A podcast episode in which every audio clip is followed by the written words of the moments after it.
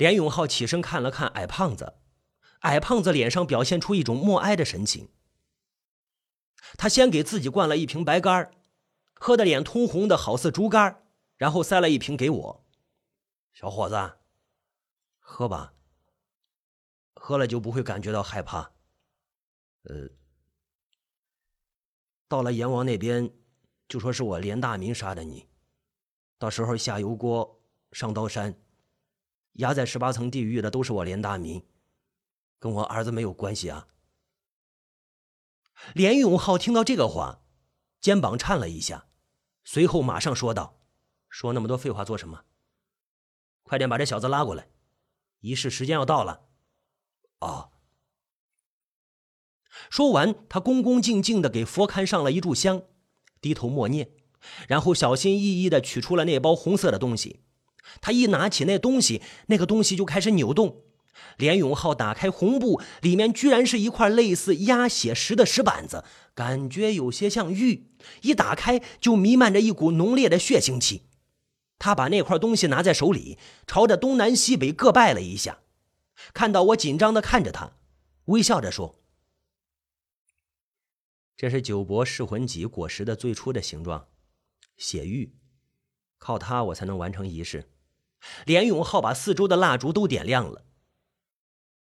给佛龛上了一烛檀香，他自己穿上了一件黄色的衣服，上面全部都是用朱砂画的符咒。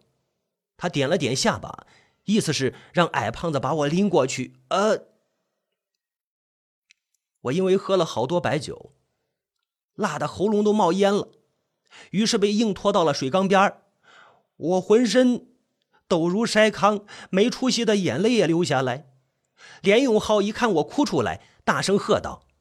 别给我把符咒给哭糊了，否则我把你剁碎了再扔进去。说完，他用力的移开了水缸上的石头，里面搅拌的声音越来越清晰，同时竟然飘出了一种奇异的香味，这种味道甜美的让人毛骨悚然，浑身颤抖。当连永浩把石头全部移开的时候，他慢慢的打开盖子，一瞬间，我终于明白一直听到的声音是怎么回事了。那搅拌的声音，其实就是植物之间互相摩擦的声音。在一团团紫绿的蔓藤之中，可以看见些许的白骨，而上面连一丁点的肉也没有了。连大民猛踢了一下我的膝盖，我一吃疼，整个人跪了下去。他就大喝着，抬起手上的剁刀，准备往我脖子上砍。我闭着眼睛，整个人。整个人都吓得僵直，连最后的反抗也没有，完全一副待宰羔羊的模样。就在这个节骨眼上。我听见一声巨响，哐啷啷一声，大门给推开了。突然就冲进来好几个人，带头的白毅还有六子。我一看是他们俩人，顿时感觉是由死转生，眼泪更是哗啦啦下来。我冲着他们大声喊着：“救命啊！救命啊！”他们看到这个架势也被吓了一跳。就在这迟疑的短短的几秒钟之内，连大明一把抓住我的胳膊，把那把刀架在我的脖子上。身后的连永浩则是一脸的惊慌失措，丧失了之前的气势，只有躲在连大明的身后。连大明大喊着：“别过来！过来我就宰了这小子！你们别过来！”白毅二话不说，从手上弹出了一颗东西，直接打在连大明的手腕上。他一下子手腕就给打麻，刀移开，抓着我的手也是一松。我一看脖子上的刀没了，少许的松了一口气，立刻往前扑。但是双手和双脚依然被绑着，整个人属于趴在地上，那要跑也跑不掉啊。连永浩见状，立马掏出怀里的匕首，二话不说就朝我身上扎来。我双手抓住他的手，抵住匕首，但是因为被捆绑的关系，那力气根本就使不上来。不过连永浩也只是一介书生，就算是如此情况，他也扎不到我身上。就看见匕首离我胸口两寸的地方不停的抖，不停的抖着。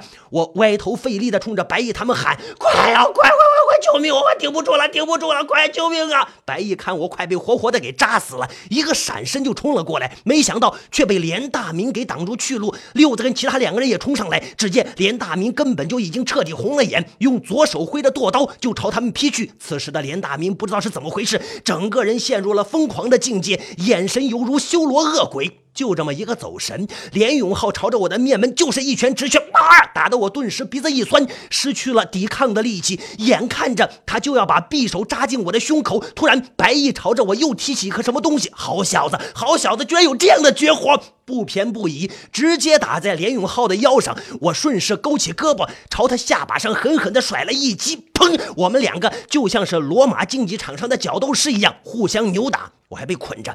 如果来一个练家子，我发现现在早就去仙山卖咸鸭蛋了。此时我也不顾他们那里的局面，只感觉到连大明喊的好似杀猪。任凭白毅怎么能耐，也没有办法靠过来。倒是连大明一点点的朝我这边挪了，我心里是焦急万分，焦急万分的。我对付一个弱书生已经多处挂彩了，再来一个犹如鬼神附身的连大明，那还了得？就在此刻里，我突然感觉啊，有有有有什么东西在蠢动。凝神一看，我的妈呀！身边的树藤子都已经从缸子里爬出来，一根一根贪婪的死盯着我们。我这一下就彻底的处在前有狼后有虎的处境了。我。我不仅就起了杀意，大喝一声“呆”，捏住了连永浩的手，把匕首硬是翻转，对准他。我也不知道我怎么会有那么大力气，我也不知道啊。这个时候，就连连永浩也是吃惊万分，他苍白着脸，扭曲的看着匕首。连大民那边看到自己儿子有危险，突然也不再和其他人纠缠，一个箭步挥着刀向我身上砍来。我吓得连忙顺势一个翻身，但还是给划了一口子，血就那么飙出来，有几滴血喷进了那口水缸里。在场的所有人都震惊了，特别是白毅，白毅脸色大变，煞白的脸喊道：“快跑啊！”我心想：你以为我他妈不想啊？手脚都被绑着，你要我怎么逃啊？像兔子一样蹦过去呀？就在我还没有搞清楚状况的时候，那些缸里的蔓藤感觉到我身上的血腥气，就像是被惊醒的眼镜蛇一样，嗖的一下就窜了出来，死死的勒住了我的胳膊，而我的胳膊犹如被喷溅到硫酸一样，啊，冒起了白烟，手上的绳子立马就被熔断了。我这一下疼的是撕心裂肺，感觉有千万把刀在刮着我的肉，那种仿佛被火烤、被刀割的痛处，使我疯狂的挣扎。我想用另一只手去拉断蔓藤，但是马上另一只手也被缠。住了，我慌乱的大喊大叫。这个时候，恐惧是唯一的思维。我怕，我怕，我怕呀！我扭动着身体，那些个蔓藤感觉到我的血液，兴奋的都扭动起来，盘根错节的纠缠在一起，快速的伸向我，将我全身都给缠绕住。但是唯独不缠住我的头。我以为死很恐怖，不过现在感觉还不如先把我宰了的好。这种活活被吞噬的感觉，实在是犹如炼狱。我身上几乎都是蔓藤了，藤已经成了麻木的感觉，那种搅拌声犹如鬼泣一般的恐怖。就在我只差最后一口气，已经放弃挣扎的时候，身上的蔓藤居然自动退开了。啊！我感觉有东西滴在我身上，同时我也被人一下子拽了起来。努力的睁开眼睛，眼前是一片模糊，耳朵已经根本听不清声音了。我听不清，所有的声音传到我的耳朵里都是变音的。你们是用了声卡吧？只有那鬼魅似的搅拌声。过了将近一分钟，我的意识才算是回归了，浑身像是被刀刮了一样疼。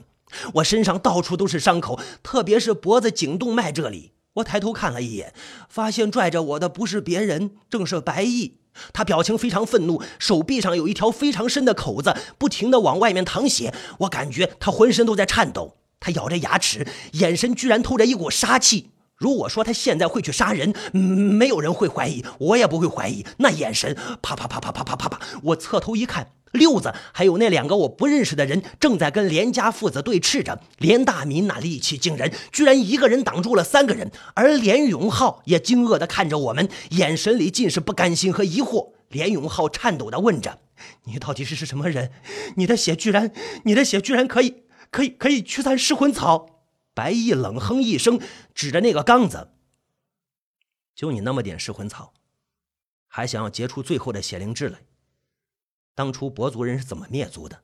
嗯，他们几乎用尽了所有的族人的血肉，也就结出一个血灵芝来，最后还是被秦始皇给拿走炼丹了。可是最后秦始皇并没有得到长生，这个根本就不是什么神草，而是彻彻底底的杀人工具。连家父子浑身一颤，好像这句话给予他们莫大的打击。我感觉到白毅的身体有些变化，说不上来什么感觉。我觉得我看四周的景象都有了一些变化。我想要开口说话，呃，但是因为脖子上的伤得太重，开口就会牵动伤口，疼得我摇晃了几下，被白毅撑住胳膊，这才算稳住了重心。在场所有人都感觉白毅的神情有些异样，他好像不是我认识那个白毅了，他不是我的室友白毅了。连连永浩也十分的忌惮，直直的盯着他。白毅身上散发出一种非常冷冽的压迫感，就连六子他们也感觉到害怕，停下手来。连大民用身体挡着连永浩，后者则是看着白毅，脸色发白。我拉着白毅，浑身直发颤。其实害怕是其一，更重要的是因为浑身的疼痛。白毅冷冰冰的说着：“想要长生不老，哼，你们以为你们有这个本事吗？”连永浩已经彻底懵了，貌似白毅给了他巨大的打击，让他根深蒂固的信念被击得粉碎。他最后虚弱的问道：“你到底是什么人啊？你到底是什么人啊？”白毅厌恶的瞥了他一眼，眼神中闪过了一丝杀意。白毅没有回答，只是抱着我，示意六子他们先退出去。六子他们也感觉事情不妙，马上退了出去。白毅用下巴点了点那个水缸。你还不配知道。本来你们有更好的死法。不过，既然你这小子的血碰到了噬魂戟，那么，当白毅还没有说完，就感觉那水缸起了剧烈的变化。噬魂戟吸收了我的血液之后，仿佛变得十分的狂躁，那些蔓藤都疯狂的扭动了起来。我害怕的抓紧了白毅，我知道这些东西有多恐怖呀！这玩意儿就是一颗巨型硫酸喷溅器呀，活活的把人给融化分解了。还没等我想喊出危险的时候，蔓藤就全部的涌向了连家父子。那些植物全部都冲向他们，虽然有些想要来攻击我们，但是闻到白毅身上的血，就疯狂的扭动着后退，转而攻击连家父子。植物连带着好几副骸骨一起甩了出来，有些叶子上还有少许没有被消化的人肉，那些叶子就在嚼着肉，使它们快速分解。连永浩捏着手里的血玉，但是根本就没有作用。那些东西一点也不畏惧他手里的东西。连大明看此情景，大喝着一声，一把推开了连永浩。那些蔓藤很快就缠住了连大明，他撕心裂肺的吼叫着。连永浩呆呆的看着父亲连大明生不如死的挣扎，还死命的抓着想要冲向连永浩的蔓藤。连永浩吓得是浑身发抖，他对着已经是浑身是血的连大明低声喊道：“阿爸。”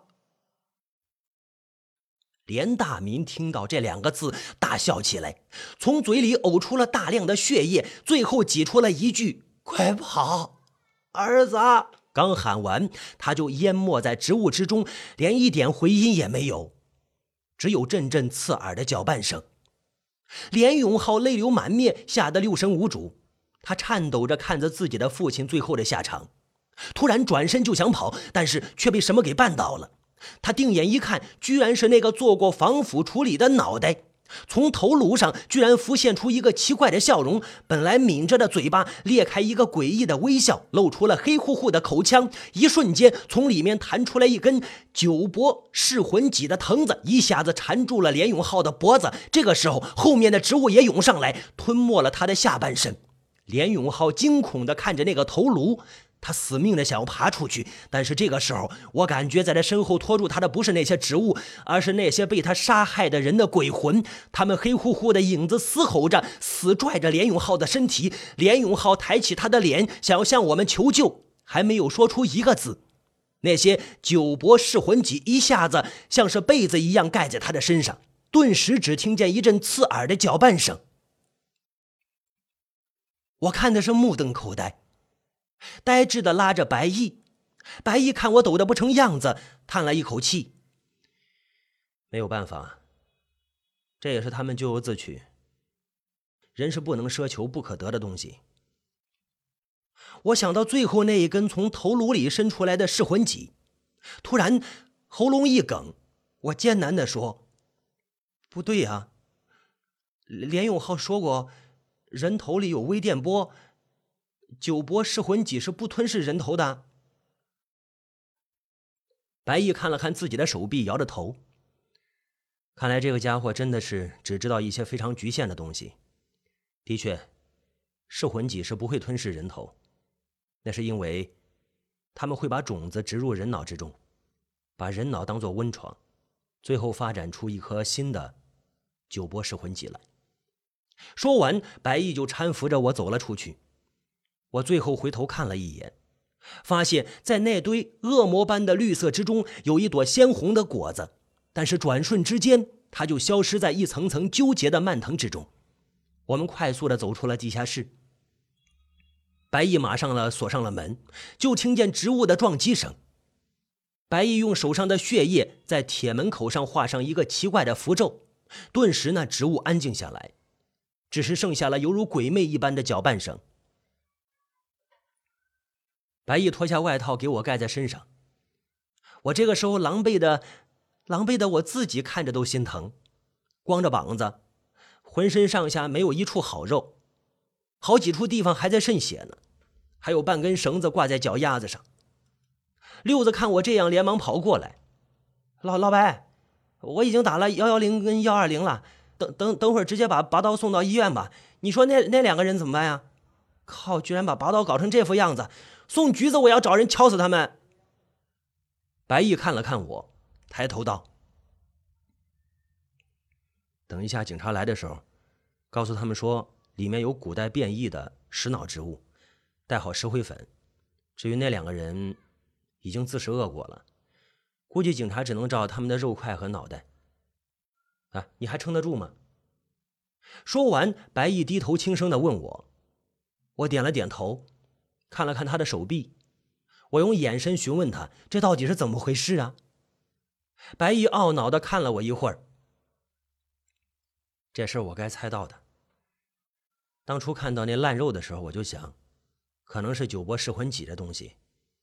但是这种东西只能存在云南一带，他们对温度的要求很高，而且只食用年轻男性的肉。这种东西。早就随着伯族一起消失在云南的深处了，没想到居然给他们在温室里培养出了这么一株。话还没说完，白毅就咳嗽了起来。六子和他的兄弟们说了几句话，那几个人看了看我，点了点头就走了。于是他骂骂咧咧的跑过来：“天杀的，居然做这种人人际的事！哟哟哟，老白，手呃手上的伤也得快点处理啊！”否则失血过多就麻烦了。哎，刀子，我可告诉你啊，你这兄弟绝对够意思。你一晚上没回来，他找了你一晚上，最后还是白毅猜你熬不住吃素，还有那个挂面，跑跑跑菜场来了。他可是转悠了一晚上，最后居然在自行车棚里找到你开了锁的自行车，那钥匙掉在地上，我们这才感觉事情可能很不妙。我连忙找了几个道上的兄弟一起找，直到看到你掉的挂件才冲进来。再晚一步，老子就要永远失去你这个兄弟了。六子说完，居然也激动的满眶的热泪。我一听，心头一热，感动的看着白毅跟六子，眼泪就下来了。抽了几下鼻子，我沙哑着喉咙说：“老白，真辛苦你了。还还有六子，如果不是靠哥几个，我他妈就得身首异处，连具尸体也没了。”很快，警车和救护车都来了。把这条菜市场边的小弄堂围了一个水泄不通，几个医护人员冲过来，把我四平八稳的放在担架上，迅速的运上了救护车。白毅一路的跟了上车，一边和医生简单的交代了我的伤势和大概情况，听得医生一阵的惊叹，好似在听玄幻小说。六子给警察做着笔录，没跟上来，那小子十分会说话。他知道哪些东西该说，哪些东西说了别人也不会信。但是即使如此，这件事肯定要登上明天早报的头条了。城市地下室惊现古代灭绝食肉植物，几青年勇斗歹徒什么的。医生在救护车上给我做着简单的消毒和包扎，另外一个护士也在为白毅包扎手臂上的伤，估计伤口太深，白毅得留下伤疤了。我心里感觉十分的过意不去。他们告诉我说，还好伤的只是皮肤的表面，但是奇怪的是，你的身体好像特别能够忍受这种灼伤一样啊。呃，居然只是一些表皮损伤。如果让另外一个人来，估计现在就得开病危通知了。我眨巴着眼睛，白毅在一旁看着我，眼神若有所思。我想到最后，我本该被活活的绞死在噬魂戟之中。但是显然，白毅的血让他们发生了变化，逃过了一劫。可是随后那些植物的发狂又是怎么回事呢？难道我真的有什么特殊功能？我思量着，得改天找个机会好好的问一问白毅。总觉得他肯定知道些什么东西，但是现在还是好好的安静的养伤吧。我已经没有体力再去思考其他的事了。我闭上眼睛，脑子里一直翻转着最后一幕：连永浩最后还是被那群冤死的鬼魂给拖走了。或许他样样都猜错了，只有一点他没有说错，那就是被九博士魂戟所杀的灵魂。会永远的依附在这杀人藤之上，所以我才会几次三番在那家店门口看到奇怪的景象和声音。而那个梦，则是那群枉死之人给我的最后的讯息。但是，为什么连永浩会得到那株噬魂戟呢？他从哪里听到这歪曲了的培植的方法？难道说他是伯族后裔？他的祖先是伯族的祭祀吗？太多的疑问随着连家父子的死亡而失去了答案，但是最后那一声“儿子”，却真真切切的表达了一个父亲最后最绝望的呼喊。而连永浩他扭曲的人性能不能在地狱中得到救赎呢？谁都不好说。但是有时候人就不能去贪求不可能得到的东西，比如永生不死。